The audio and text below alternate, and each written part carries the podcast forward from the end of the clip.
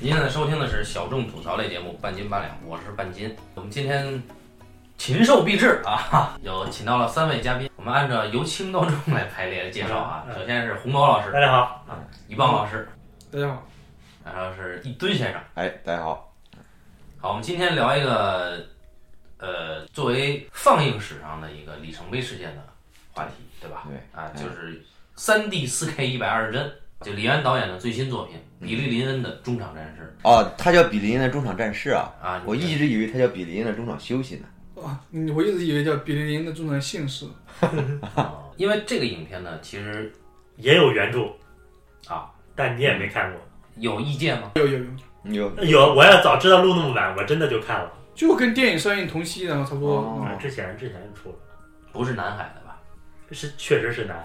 那不看了。那因为比林恩的中场战事呢，里面有很大一块儿啊是涉及到这个走秀的。那么我们专门请到了之前的这个秀场红星，呃哎综艺界的从业人员立敦先生，啊，哎曾经的维密天使，嗯对对对，综艺红姐，啊呃，来请他呢给大家用两分钟的时间，保持我们的惯例啊，两分钟哈，好好，哎，简单介绍一下剧情。电影讲什么呢？就讲了一个叫比利林恩的小伙子，哎，在伊拉克战场上嗯，曾经拯救过自己的上级，一般战友嘛，跟敌人浴血奋战，所以呢，他们作为英雄，这个被政府呢调回国内，要全国巡演，哎对吧？很风光，还有好莱坞的片商要过来买他们的故事，要把他们给拍成电影，等等等等。主人公呢，这个比林恩，但是他自己呢内心里边有一些纠结。此刻他为什么纠结呢？他是为什么去的战场呢？是因为他姐姐出了一场车祸，毁容，然后呢就被负心汉给抛弃了。这个林恩呢，到处去追打那个负心汉，因此呢，在这个法律上可能有点问题。为了洗脱这个法律罪名，就不得已就上了伊拉克战场。当然，战场上嘛，大家都知道很凶险。那么这次回来的时候，他姐姐告诉他：“哎，你这次回来有个机会，你可以通过一个心理鉴定师给你鉴定你有战场上的一系列心理综合症，这样你就巡回表演完了之后，你就可以不用再回战场了。嗯，”哎，所以说呢，他他一方面在巡回过程中，对吧，也发生了一些感情，也发生了一些爱情的纠葛啊。他们中场姓氏嘛。他是个疑似的中场姓氏嘛。啊，对那场是他床想戏先我们先先听他讲吧。啊，呃，包括这个人呢，他自己没有感情经历啊，是一个小处男。今天呢是要举行他最后一场秀，是在美国的超级碗，跟真命天女组合一起同台演出啊，那一路都很风光嘛。但是呢，风光的背后呢，发现就是这帮包括尽是激流。哎，对，包括这帮好莱奸诈的好莱坞商人了什么，其实各有所图。所有人都说啊，你们是美国的英雄啊，什么的什么的。但其实呢，对吧？只是说把这帮人当成幌子，挖掘他们的商业价值嘛。然后呢，在中途的时候，他和一个女啦啦队员产生了感情，然后就发生了一场女啦啦队员，男男是男啦啦队员吗？女啦啦，女啦啦，女女啦啊啦啦啊啊，啦啦队的这个女队员啦啦都是女的。发啊发生一啦场啦发生了一场中场性事。那么，请我的师弟一棒来解释这场性事到底有没有成功？没有成功，没有成功，是明确交代了，就是他在他在国旗升起来的时候哭了，然后他在想象的姓氏，那个是说为什么没成功？肯定是想象的。然后在这个片子快结尾的时候，他类似于说到说台词我里有对，对，他跟然后他那姐姐个说了说说了我还是一个处男，对，所以说他们曾经有过亲亲密，但是这个亲密肯定只是未遂，点点到啊为止。哎，那那么当时这个电影里边没那讲讲完了。不是我知道哎哎，我现在现在就讲电影里边，当时已经拍到他跟这个女啦啦队员去了幕后，那但是呢，立刻他就一会儿他就出来了对，啊，他妈不录了。然后呢，然后呢，然后呢，他们就是中场表演，他一方面参加了演出，另一方面回忆了在战场上经历的惨烈的战争，嗯，啊，因为这个在后台嘛，它有很多礼花啦、烟花啦，砰砰的爆炸，因为他们战友都是从战场上过来的，对吧？因为这个很容易联想到炮声。结果呢，他的同伴因为受受惊吓过度，和那个后台人员给打起来安保啊，啊，对。然后呢，因为这些事情跟安保就结下了梁子。然后呢，演出结束之后，他就被这个好莱坞大亨叫到后台，说之前是曾经承诺过他们，是这个橄榄球队的老板，也啊同时也要投资他们的片子。这个老板之前承诺过他们买你们几个人的故事，一人给你们十万美金吧，应该是。嗯，对吧？然后呢，结果现在突然之间，这个数额大大缩水嗯。说你们刚来的时候啊，刚来的时候前两周的时候是在国内引起轰动了，但是咱们这好莱坞啊，你过两周就已经是一个旧闻了，没有什么价值了。然后这个这个比邻发现之前的时候，这个资本家所以我觉得这个是就是整个电影双向讽刺很好的一个点，就是它其实既讽刺了说你这帮人被人消费，但你实际上你也是那个消费环境的一部分，就是要么你就你就根本就不接受这个东西，而不是说你你同意了你自己被消费，但只是说你在乎那个钱是多少的问题。嗯你在批判消费社会，但实际上你的这个两方面都是这个消费社会的一部分。啊，就如你自己也认同那个消费逻辑，就是觉得你自己那个东西是可以被购买、被消费啊是这，个对，不是说你一下子拒拒绝说我不同意，我被你们消费。然后哥们儿经经历了一些打击，然后呢又想到对吧，我们这个一帮一般好战友情同手足，那么最后面临抉择，你到底是跟那个心理医生做心理鉴定不回去呢，还是回去呢？最后这哥们儿终于决定还是要返回战场，嗯就这么一个故事。好啊，所以可以理解为就是他在后台的时候呢，应该是意图要亲热，但是他呢可能是因为战场创伤没有起来这就不知道了。啊，我觉得应该是没有，我觉得也是，我觉得有，的话，李安就拍了，你像李安世界都拍了， 嗯，你这什么论据呢？我觉得对，我觉得这个这个我我比较同意，因为没有李安一向是很直白的，他不可能给你藏一手。所以没有是什么意思？就是说俩人亲了，但是没有实质的，因为俩人接吻是他拍的，对不对？嗯啊嗯啊，你这没有就是说的后后台就俩人什么都没干是吧？嗯就说两句话可能是。嗯，好，这不重要，我们老老聊想这事儿干聊嘛？聊天儿，我其实这个事儿其实挺重要的。对对为对，什么 呢？不是它关于后边一系列情节对啊，啊，包括他跟这个女孩的关系。其实我第一次看的时候，我以为两人之间是是但是的，后边其实有点奇怪，我觉得那对，个，啊，嗯不是这事儿，如果你非得说它多么重要，就在于他俩人做成了，而且让那女孩怀孕了。 就你让那女孩怀孕了，你就不能不负责任一天之内还要回伊大拉哥克大哥一天之内，啊？一天之内的发生的故事啊，这个女孩就知道自己怀孕了。你不是这个不是说呀，主席你这个不录了，不录。 不是，那有一个有一个大概嘛，啊对不对？大概就是你做完之后，有可能让女的怀孕了嘛，啊，然后你不能不能不负责任说我还去伊拉克，然后抛哎抛妻离子，他的意思就是说，等这个女孩儿这等几个月，是如不果没怀孕再去伊拉克 啊 对，啊？，这意思啊。我们观看顺序，我们四个人不是一起看的哈。最早观看的是红毛老师，对，我是那个等于说是首呃点映啊首映的时候，对，但是我们四个人都先后看的确实是三 D、四 K、一百二十帧，还有对人对比过是吧？啊，对对，比如说伊旺先生，他就对嗯比过这个三 D 四 K 一百二十帧和三 D 两 K。普通版我们为什么要强调我们都看的是一百二十帧？因为加起来就一千多块钱呢，感觉。啊，对，对嗯，对，像票应该是二百九十多到二百三十多不等啊。那我们想聊聊，除了这个票钱之外的东西，就是当时红毛看完了以后呢，就强烈建议说，呃，必须要看一百二十帧的啊，然后必须要聊这个片子。嗯，对，然后我们也不知道为什么啊，要不你你跟大家解释一下。我没有说必须要聊这个片子，是因为你花了二百九十块钱之后，我跟你说，我说不聊了吧，你说那花了那么多钱不聊多亏啊。啊，对 对对，可以做认识化的东西好好好，是你说一下为什么要聊这个片子？除了价钱之外，就啊，这除了价钱之外呢，我发现这个片子呢，它实际上是业内或者是包括影迷里面的一个可以成为一个话题，就是这个片子本身有没有这么好，大家是有一些分歧。第二是这个片子有没有必要看一百二十帧，或者说我是不是看个看个六十就可以了？嗯，啊，这个是有一些分歧的。当然，现在我们在普及说你去看一百二十帧已经没有机会了，基本上就。呃，对，北京应该是没嗯有。对对，但是我们还是强调，就是我们今天先先做一个递进式的，我们先来说说有没有必要看一百二十帧这个事儿。我觉得是有必要，这也是我推荐的可能是最主要理由。啊对对对，对，那我觉得可能对比对比起来，对你你更有法说吧。因为我看了两个版本嘛，嗯，然后我我之前看第一个版本的时候，就是所谓的一百二十帧嗯，花了两百九十一块钱，看到这个有有有对，看到这个一百二十帧的时候，看的时候没有感觉那么强烈因为，还是没对比嘛。对，因为感觉没有那么强烈，没有觉得说这个视觉上就所谓的里程碑啊，或者说视觉上多么革新嗯，多么这个都符合预期，没有。但是当我再去看普通版的时候，我就发现，就是普通版实在是瞎了眼了。就是看的时候，这个视觉上就是你会觉得灰暗啊，然后你会非常想念当时的那个那个一百二十帧。这可能也是大部分三 D 电影的问题吧。这个说法其实如果说那大家我直接就买这个二十四，就对啊普通版也可以。那我现在想问的是，有没有一个理由是必须要看一百二十帧的？就是你会看一个从所未有的清晰度的电影，就是在视觉上你会获得从所未有的清晰度。但这个话题是我们待会要聊了，就是这个一百二十帧它到底是不是说中国就是世界这个商业电影以后的呃一条路，或者说这个电影会不会给这个电影视觉带来什么新的东西？我觉得这是待会要聊的。但至少有一个问问题就是说，它一百欧真那么贵，然后它这个视觉就是确实是普通的其他的电影，不管你三 D 也好或者什么也好，它确实在高清度上，或者说在一些局部的，在一些视觉上，它是最措手未有。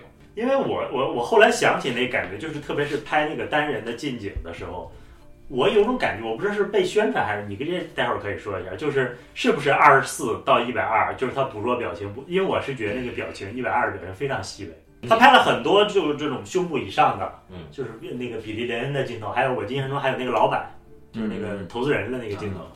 就是那个背景非常非常的虚。然后基本上就是一张脸，当然那个演员当然也是个天才演员，我觉得那个男生。我跟你说，一百二十帧，它其实就是在两级镜头中，两级镜头，然后会让人感受最最明显嗯。中景啊，什么那些近景那些东西都好一点，嗯，特写镜头会让你觉得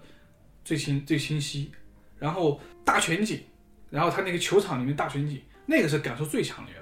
因为大全景里面就是你从来不会在一个电影里面看到一个大全景里面所有的感觉这个，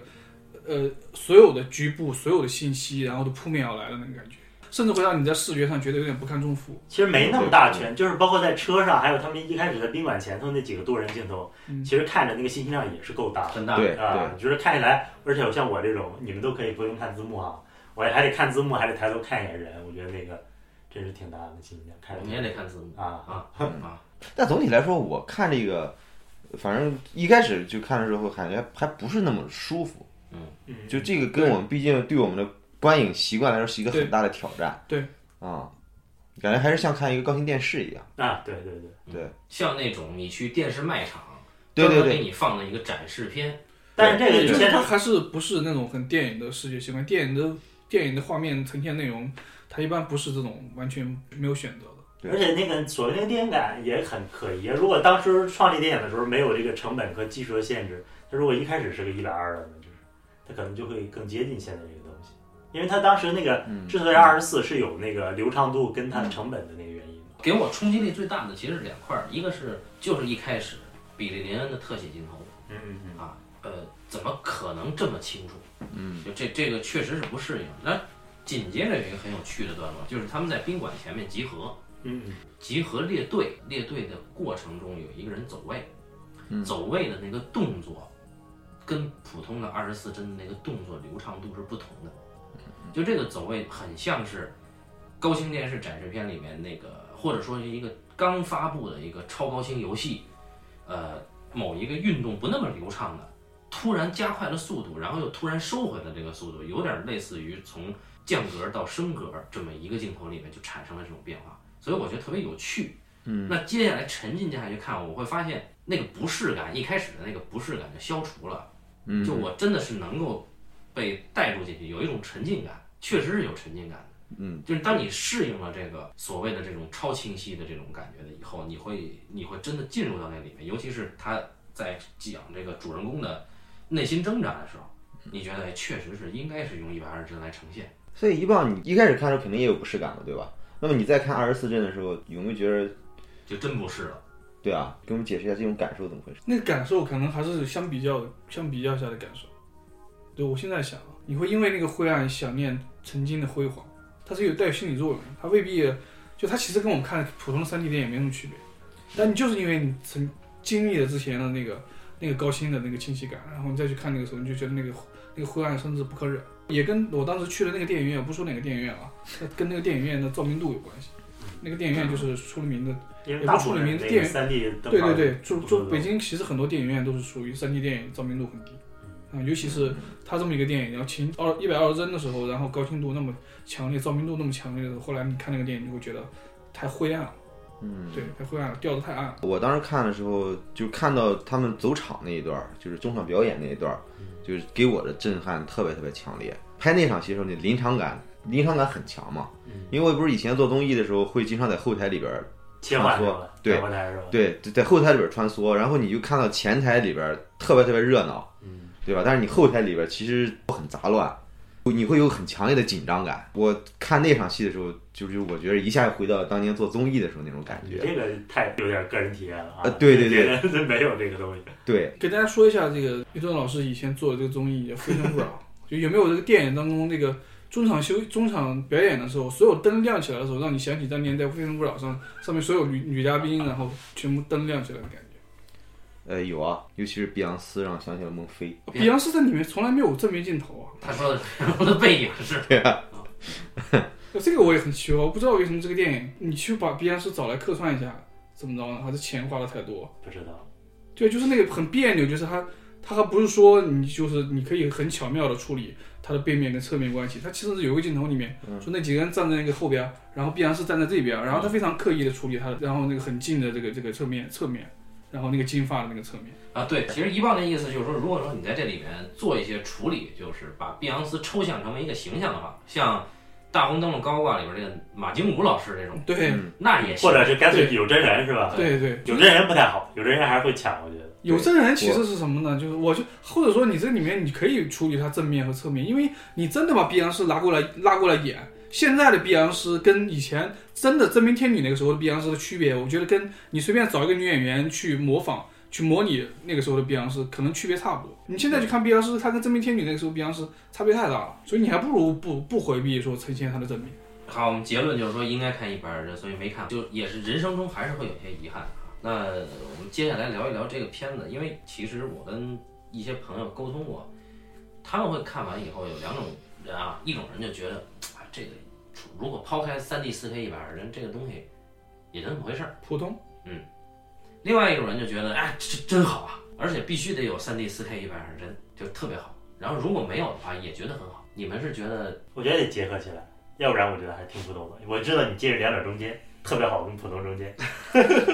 我觉得就是那个那个他那个视觉确实是有帮助的嗯。但我也认为这个电影在李安的电影里面不算很好。就李安在我这曾经有一个阶段，他是就在我这，我觉得他挺像一个作者的，就是他有他很特别的那个独特性，就是他早期作品，不是他后来的《少年派》啊、《射箭》这些，是他早期，也不是他最早，也不是他最早，理智与情感，也是男女是那个时候，我喜欢他的那个东西是什么呢？就是你知道好好莱坞曾经有一个导演叫刘别谦嘛，啊，因为大家去后来电影评论讲刘别谦的时候，讲到一个有些人触动，留别谦式的触动，但这个这个词其实很玄乎，你不知道他讲什么。但是李安那个时候的电影啊，以理智与情感还有眼神男女就特别典型，就他那个电影里面有一种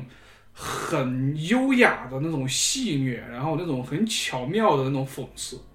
然后那种喜剧感跟幽默性。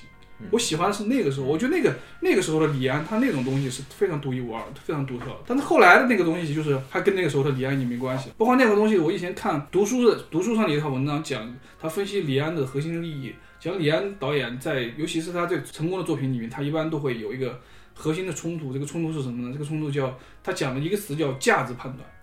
然后另外一个词我不太记了，类似于叫本能判断吧。那比如说这啊个《射箭》里面，对《射箭》里面就是，但他说这这，他说他所有的主人公在这两个判断中间的选择是不一样的啊。比如说你这个《射箭》里面，这个女人实际上是最后，呃，她的本能判断战胜了价值判断。嗯，就是你的价值判断是说你要去怎么去弄死这个这个汉奸，但实际上你本能判断类似于你爱上这个东西战胜了另外一个东西。但断背山呢，可能就是价值判断战胜了本能判断。对，然后你看比利林恩，他其实也这套东西。就我的价值判断是我我是一个士士兵嘛，我应该回到战场嘛。但是我的本能判断告诉我，实际上我的姐姐也好，然后我身边的人也好，所有的东西都告诉我，那个东西可能未必是一个理性的选择。我觉得李安其实后面很很长的一个作品系列其实是围绕这套东西在做，但不是李安最开始我喜欢的那套东西。我觉得你总结很好。那那个那两句话怎么说来着？因为我咱俩一块儿看的《理智与情感》嗯我现在一想，他们一总结，我想啊，当时我喜欢的确实是那个东西，呃，就也有他的幽默感在。对，后面作品可能局部有，但是我觉得最典型的就是《理智与情感》《饮食男女》，而且这个片子其实我觉得它没那么好，其实就在于我其实有点觉得这个片子丧失了那个时候李安的东西。就这个片子，你想想，它其实完全可以做成，就是如果李安的以前的那个东西，那个风格特点没有丢掉的话，这个故事是一个多么适合于这还挺适合你说对啊的那种。对啊，它其实非常适合，因为它这个片子整个但就是是一丧个失好久了已经。就是一个大的讽刺小品，就是他其实在讲讽刺整个整个环境里面的各种各样的人，包括他的利益都是那种带有一定虚无性的东西。因为理智情感最后那个他其实讲讲两套东西，但最后那个最他其实最后把两套东西都讽刺了。像最后这个小女孩，她的选择好像选择了一个理智的，选择有钱人到处在撒钱，然后她她让她的导演眼光其实是带有带有这种很冷冷的眼光在看那个东西的。但是但是这个片子，比利林恩你就看不到看不到那套眼光。甚至你觉得他有时候态度是很很很有理的，很疏离的。我很同意啊，就比利林，他就这个电影里边最后那种，就这主题上还是很 low 的。就刚刚你说那个价值判断，尤其是他那个，就是他一直拯救那个班长啊，嗯最后那班长一直在向他传授一个宗教理念。嗯那其实我觉得这个宗教理念在这个电影里边，我觉得对于比利林来说和和他整个戏有点抽离。对，就比林他没有必要，就最后好像你选择这个就回归回归这个队伍，好像你选择了一个更高的价值一样。但是这个价值对于比林的情感上面来说，它没有必然性，和比林的情感是有点脱节的。不过他找回了一个什么呢？就是，呃，他们每次去点名儿，就是对对报对，报数，嗯，报数，然后那个最后那个排长还是连长，就是上上好尉像，是官儿吧，啊，反正那个那个他们那个班长吧，那个长官那，么几个人，长官长官最后说的就就我不爱你嘛，就是他那个、他本来那个班长是、嗯是是说每一个人他都说我爱你嘛，嗯，然后最后那个那个一到每次到长官那儿，长官都会撅他一句嘛，嗯，那其实这个东西给观众一个哭点，就是说呃你你找到了这个群体认同，这是你对足够需要的东西，而至于那个宗教可能只是让这个长官更立体的一个技法而已，对对，就是你感觉好像跟上次说的冯小刚好像，当然把李安降到这个这个档次上，好像有点对李安太不尊重了。但是我觉得不是擦了什么一百个陆川嘛？他们但我觉得李安这个地方加这个宗教就有点儿刻意拔高的意思了，这是让我很不喜欢的一个地方。所以就是说为什么少年派也也一直你觉得哎，对有些啊。对，呃，当然有些我们聊少年派的时候，很多观点那个有部分听众是不能认同、不能理解的啊，我们也不强嗯你求。啊们聊过少年派是吗？是吗？是吗？对对对，不是热心听众啊，而且他这个这电影最后他这么回了战场，你就感觉好像这个人是一个多么爱国的这么一个人，那可没有啊吧？呃，有这种解读哈、这个，但至少来说，我觉得他但至更无少奈吧，这回 去。对，就不是不不不光是无奈，就是说不光是他他的这里边爱国的表现，有一种情感认同嘛，跟所有的战友，对吧？其实最后这个这个结局还是挺燃的，燃很燃。对吧？那么这个燃，你可以理解为一个爱国的表现嘛，至至少是一个爱国的情感嘛。对哦，我明白你意思。你的意嗯思就是，如果说他完全抛开是一个个人情感选择的话，嗯，那么他到最后应该是更冷静的处理。对啊，是一个我原来以为他是很无奈的回到战场，嗯，那我我我觉得无奈反反倒不对了。嗯我觉得这个人其实就是是内心里面两股力量撕扯，所是以他为什么呃是有讲他思想家庭面其实就是两派东西，嗯然后他所在的环境里面是两派东西，嗯，对吧？他其实无奈，只能说可能比他在踏进这个这个这个这个球场之前，可能要多一分对他重回战场的这个质疑。嗯，但不是说他这个时候已经，他其实可能没有想好，没有想，在他没有想好的那个前提下，他怎么做只能回到战场，就这个故事就只能只能做到这儿，只能做到这儿，就那个话题其实是解不开的。就是说他首先没有那么强的自主性，就是没有，不太可能存在，就真的是由他来选择自己的这个命运岔路口。嗯，其实电影是告诉我们，他是有那个自主权的，就是他是可以选择回还是不回。但是我觉得在最后那个点上是，他还没有想好，他没有选做好这个选择。呃，我是觉得电影是给了这个答案的，就是说，呃，电影的每一个细节都在推动，告诉你他其实不可能选择离开战场。如果他选择离开战场，是没有任何人真正能够达到对他的理解的。这个是说 maybe 还是 can 的关系嘛？对不能是当什然么？，你从客观上讲，他肯定是可以做选择，对。但是呢，李安把这种可以做选择的这种可能性压到了最低，给我的感觉是这样的。就我们就拿一个最简单的例子来说，因为在影片的这个整个这个剧作线上哈、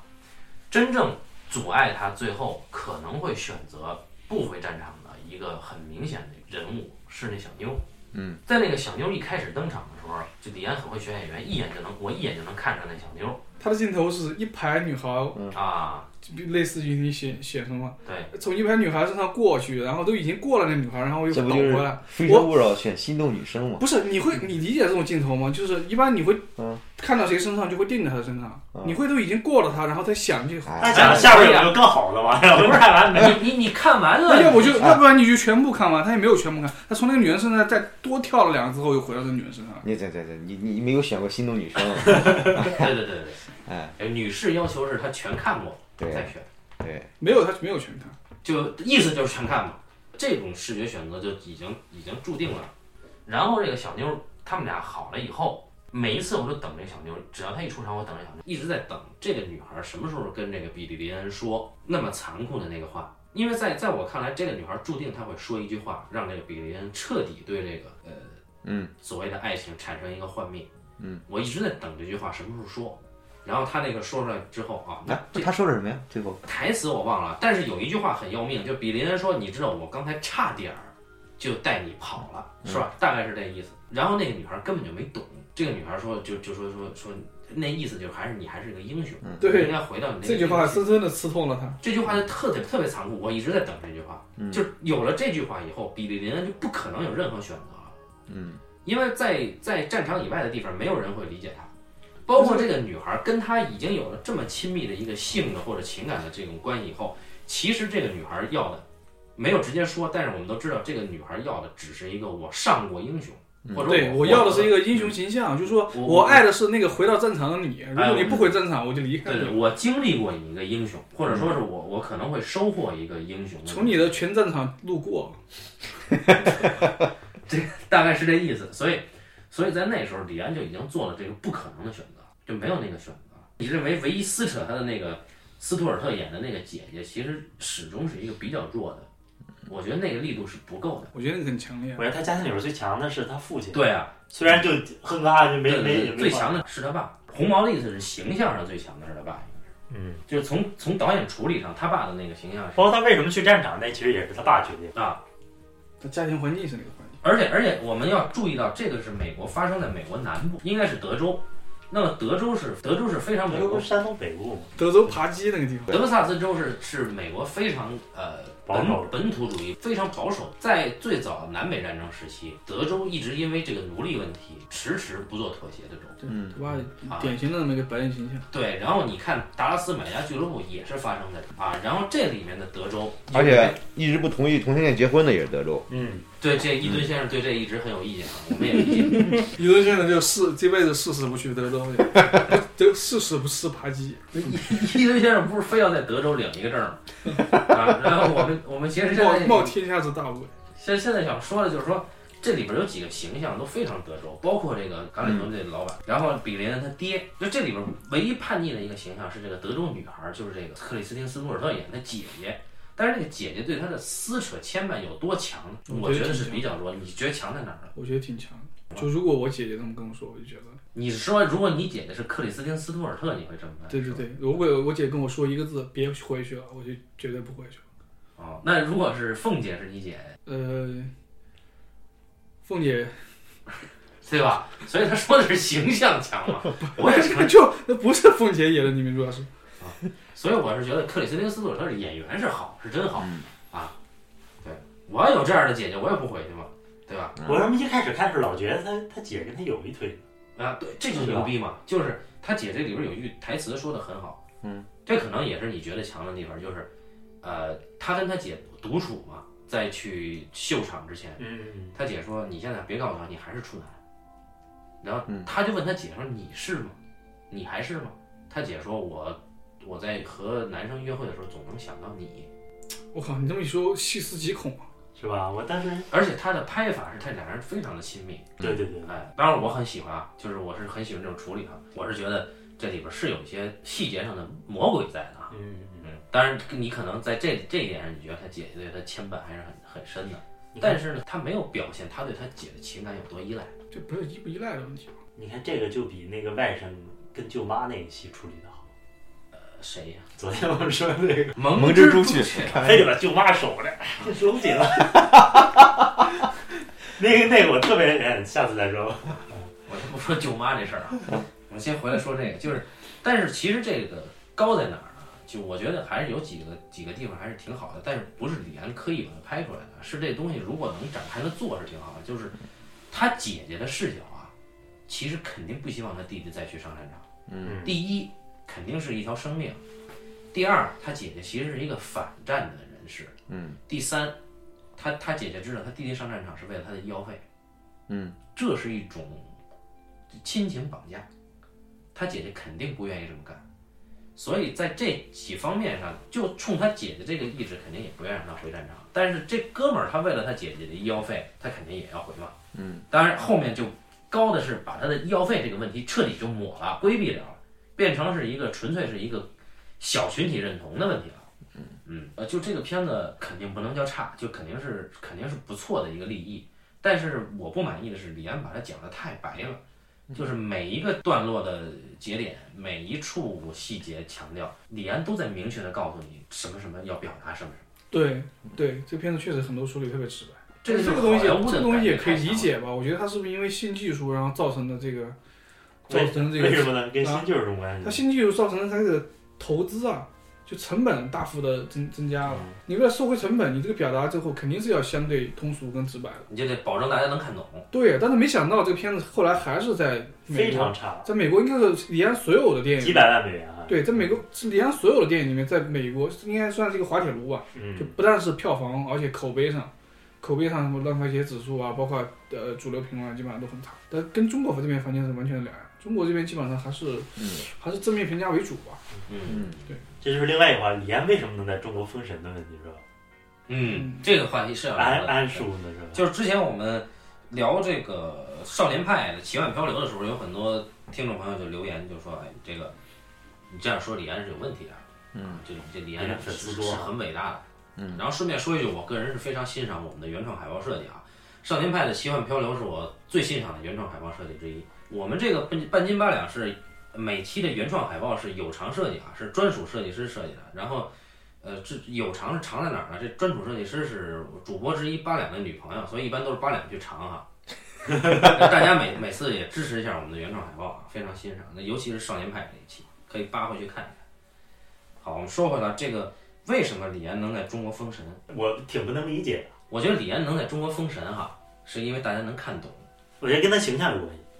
首先他他作为一个明星导演，啊他一定本身带有一定的传奇性。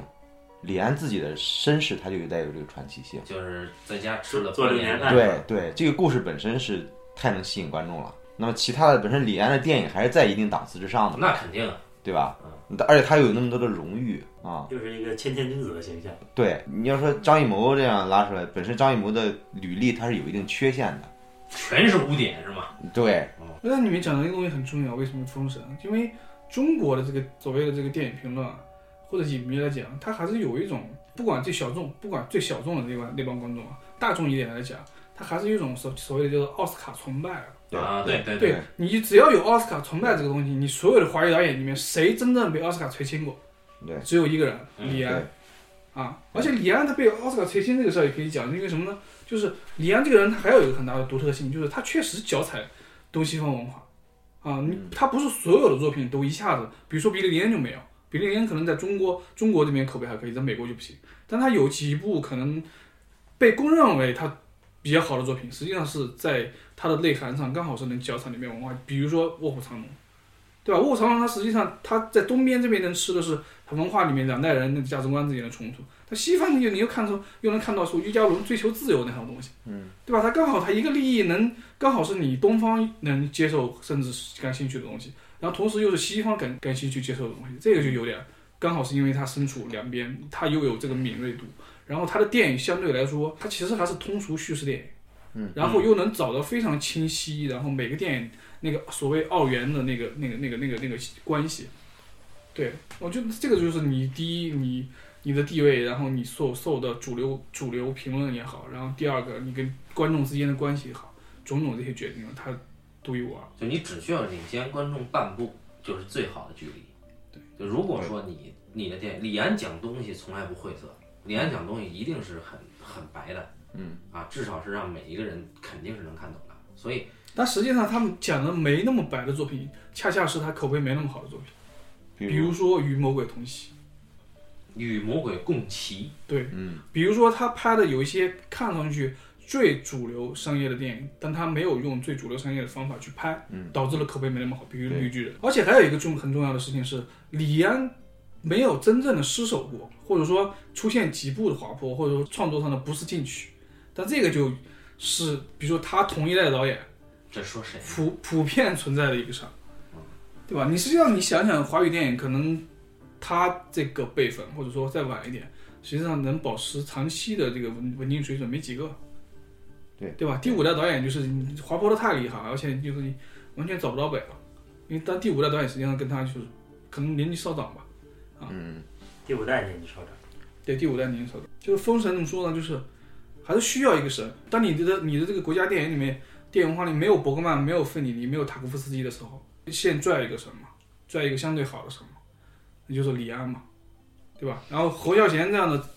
这样的导演可能还没有那么被大众接受。嗯，他就像美国电影里面的谁呢？就像美国电影里面，你说真正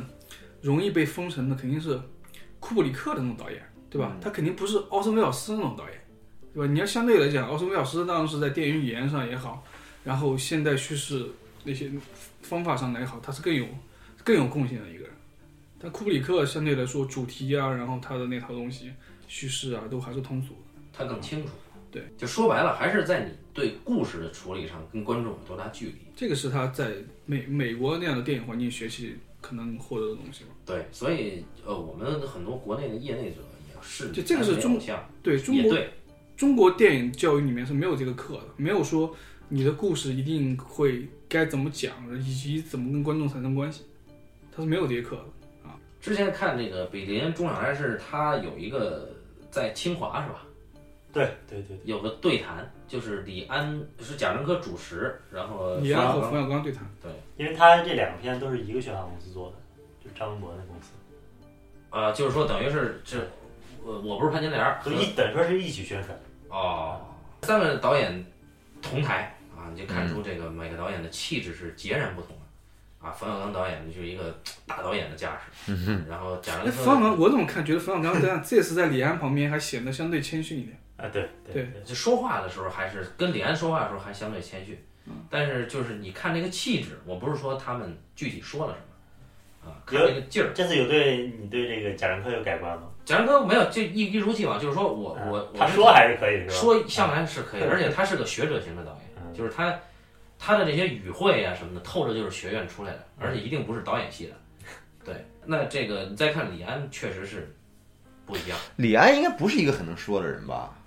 他在那对个他不是，一般但我是觉得但是李安对的啊那个幽默感其实要比那两个人要温和得多，就是他嗯他的这个幽默感，你比如说底下你永远的 Q A 环节是是最傻逼最，他是有点最搞笑的。萌，他也不能叫幽默。然后呢，底下就是就问你你人家说我说我觉得三 D 四 K 一百二人属于诺兰，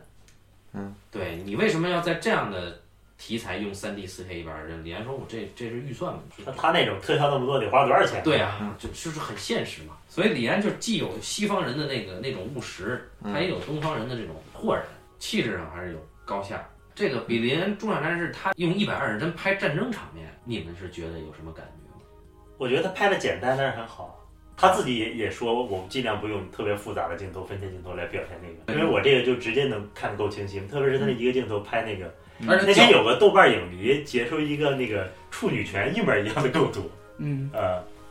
角度很单一，对对对，嗯，嗯，然后也也没有什么很复杂的调度。没有没有，他的意思就是说我放在这儿，你自己看就行了。对，就是澳洲的一个发行商看了电影之后说：“哎，这电影太好了，我们把我们电影放了，跟他一天上映，一定可以压倒他。”这部电影就是梅尔吉普森导演的《钢锯岭》。啊，这这这真事儿吗？哎，我天哪，不知道真是假的，反正对，我也看不知道断到，我也了怎看么着到。，对对吧？然后本身因为那个梅尔吉普森他在美国，大家知道他有些言论得罪了领导，那个领导就不给他投资拍电影了。领导是犹太人，对美国的领导我是说犹我太看人，那个出品公司都是小公司，对啊都是完全没有片头的节目，不会有六大制片厂给他投资的，因为是是是犹还太有中人国公司啊，我们说的是《血战钢锯岭》。啊，对对对，是有一个对中国公司。嗯所以说，就澳洲人跟中国人一块儿给投梅尔吉普森投资这么一部电影，果然在美国的票房全面性的压倒了这个比利利林林恩的中场对战事，哪怕是在国内，现在票房逆袭了，票房一开始跑，我那场我不知道你们看那场，全是老头儿老太哎太，好多老头儿老太太，就是五十岁往上的啊我那场的都是什么理科屌丝男的那种。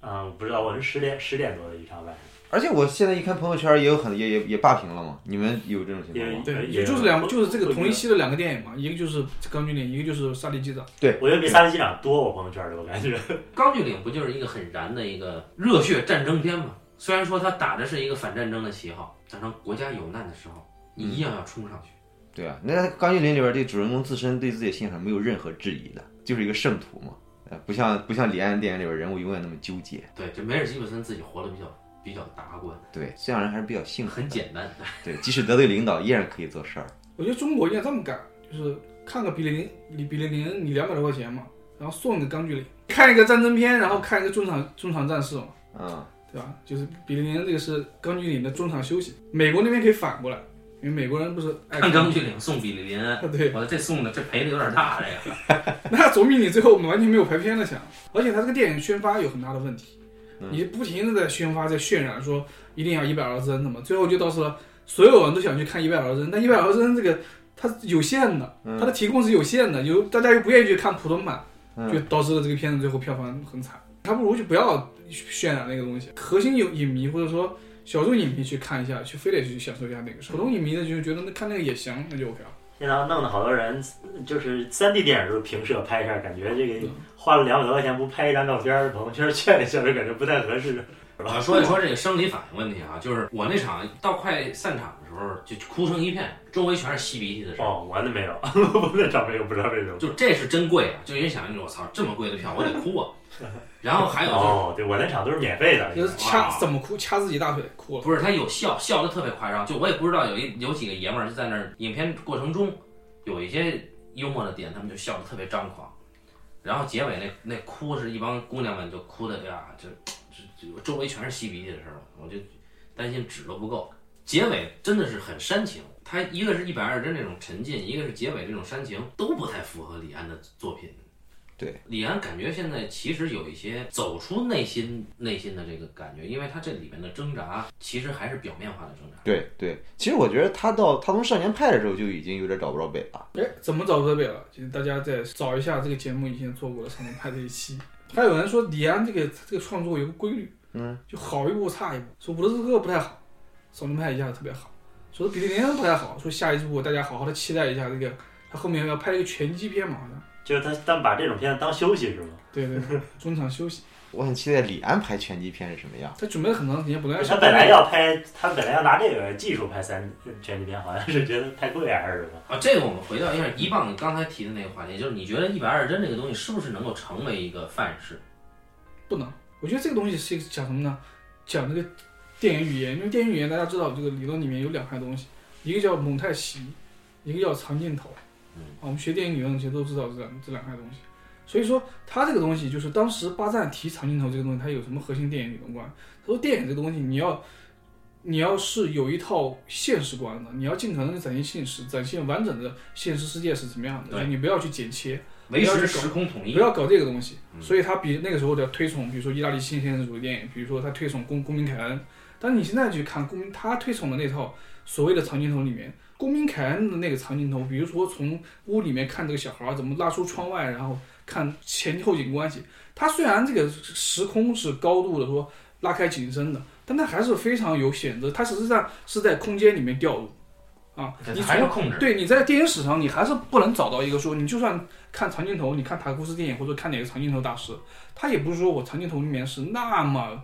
呃，不加取舍的，然后去呈现完整世界。那个东西，我觉得是有可能不不太可能是电影会有的一个出路。李安他的初衷实际上不是说他搞长镜头、搞极端长镜头那套东西，他要搞的是心理化，把一个人沉浸在一个环境里面，看让环境的东西，然后让怎么观众感同身受的去接受环境涌来的信息那种东西。对但我觉得他这个视觉方式就是完全在信息量完全没有取舍的这种这种视觉方式，至少不是商业电影的未来，对，不是商业电影主流的未来，有可能会有一些，比如说艺艺术电影啊，艺术电影的作者会尝试就这种视觉方式会给表达上带来什么新的变化，因为他这套东西其实核心就是类型化叙事嘛，对吧？长镜头的电影语言嘛，实际上还是艺术电影的东西，它不是商业电影，因为商业电影现在相对来说它是偏蒙太奇，就是偏讲讲剪切、讲节奏、讲那套东西的一个语言语言语言系统。比如说毕赣导演的下一个新片，看看那什么吧，看看那个《阿凡达》出来之后对这个技术会有什么推动了。它毕竟六十帧的，而《阿凡达》它肯定是一个纯技术路线的。六十帧，霍比特人不就六十帧吗？嗯对对对对对对。对，就霍比特人六十帧已经没有说这有霍比特人，那个霍比特人，你就你就会发现，他当时他渲染的没有像比利林恩那么厉害嗯，啊。对就是很多人去看看看普通版，他也没有觉得说没错怎么样。嗯对，就霍比特人他本身他就不太适合去逼真的那种，他就没有那个逼字。其实我们讲逼真，逼真是那个逼字，就是你能把这个观众的生理逼到一个什么程度，你才能够去沉浸到呃你要表现的那个内心世界。那霍比特人没有他们内心戏嘛，就比《指环王》三部曲拍的还烂，所以他《比三部曲拍的还烂什么意思？就三部曲拍的很烂三。部曲好像很烂，指环王》三部曲当当当当然烂了，虽然 IMDB 排名一开始排前二十，那就是一个那就是一个游戏嘛，互玩游戏嘛。啊，我没没怎么看过，没怎么看过他那几部。但是你你看你提的，你说如果说这个东西要变成了一个艺术片的呃尝试的话，那它的成本就太高了。嗯，对，这要是现在也觉得这个这个比利林恩是多少钱投了？六千五百万，据说六千五百万美元，完了，这这亏惨了，中国这边都回不来吧？中国这边票房最后有多少？两一亿多啊吧，两有有有有两亿吗？我不没太关注后来。嗯嗯，可能也就差不多得一一一亿多两亿左右。就一个地方能看，其他地方都看普通的。它票价贵，它一张票价相当于你平普通的四五张嘛。对啊，美国好像就就就，我上次场一百万几百万，嗯，可以忽略不计吧？这个这个现象真的，这属于一个特别奇怪的现象。这就是神在那个他的领地还是有有有票房号召力嘛？你看奥斯卡颁奖典礼的时候，那个艾玛汤姆森给李安颁奖的时候说说一个比美国人更懂美国的华人，那结果没想到这个片子是华人理解他更多。哎，那天那个许志远那个访谈，虽然许志远好多时候不靠谱，但是他问问了一个，他叫地道，然后李安自己就台湾话叫道地嘛，嗯，说他觉得他哪个电影地道，然后他就说就是我也不知道，就是拍那个呃断背山应该是哪国？美国是西部吗还是什么？拍一个距离我那么遥远的地方，好多美国人觉得这太太地道了，太道地了。李安本来就是拍电影上做这种，虽然不是一个完全说那种社会写实啊或者那种特别写实考据啊追求写实的，那他还挺考究。他包括拍《射界》，当时不是后来是谁说的？说他拍《射界》的时候，那些道具完全找、啊找当年的模子 做。但是那个那个麻将也是简体 的，对对，麻 他将山字儿是简对体的，他精细到那个程度，不是我说麻将山字儿是简体的，是不精细，他会是什么？是简体简体的，简体的，啊，能看嗯到。所以那那万应该是烂。那只能说这个美术或者道具老师这个执行不力嗯。要大求陆是电工作人员是吧要求是要求繁体，不是我没见过简体的万字在麻将里。哎，没准我们大家都以为是应该是繁体，结果那个时代就是简体，那时代哪有简体？简体是建国之后才发明的。啊对，或者那时候叫印或者那个字不是，那这个是个日本字，是吗？那反正我们今天其实是大概想聊的都聊到了，就是比利林恩的中场战事啊。嗯啊，那今天就到这儿吧，感谢大家收听这一期的半斤八两，咱们下期再见。哎，再见。再见。再见。